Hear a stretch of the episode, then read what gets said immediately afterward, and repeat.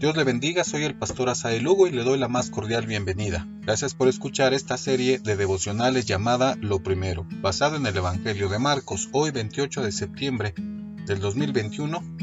Le invito para que juntos leamos Marcos capítulo 5 de los versos 35 al 37. Dice la Biblia, Mientras él aún hablaba, vinieron de casa del principal de la sinagoga diciendo, Tu hija ha muerto ¿Para qué molestas más al maestro? Pero Jesús, luego que oyó lo que se decía, dijo al principal de la sinagoga, No temas, cree solamente. Y no permitió que le siguiese nadie, sino Pedro, Jacobo y Juan, hermano de Jacobo. Reina Valera 60. Otra versión de la Biblia dice, Todavía estaba hablando Jesús cuando llegaron unos hombres de la casa de Jairo, jefe de la sinagoga, para decirle, Tu hija ha muerto ¿Para qué sigues molestando al maestro? Sin hacer caso de la noticia, Jesús le dijo al jefe de la sinagoga, no tengas miedo, cree nada más. No dejó que nadie le acompañara excepto Pedro, Jacobo y Juan, el hermano de Jacobo. Nueva versión internacional.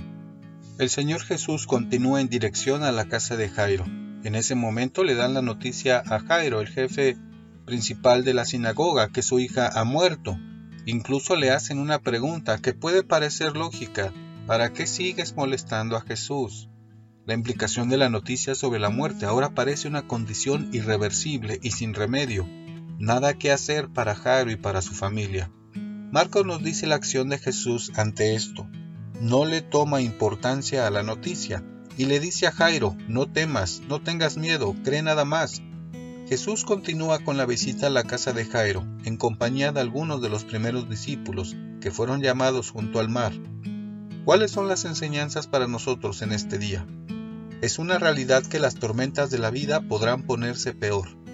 Jesús entiende nuestro dolor y sabe que muchas veces el miedo, la incertidumbre, el no tener el control hace que nuestra naturaleza humana se manifieste el temor. La pregunta a Jairo de sus conocidos demuestra que el temor tiene un efecto neutralizador. Su objetivo es nublar toda idea de que ya no existe nada que hacer. Algunas veces esto hace que personas se olviden y se dejen llevar sin darse cuenta que Jesús está con nosotros.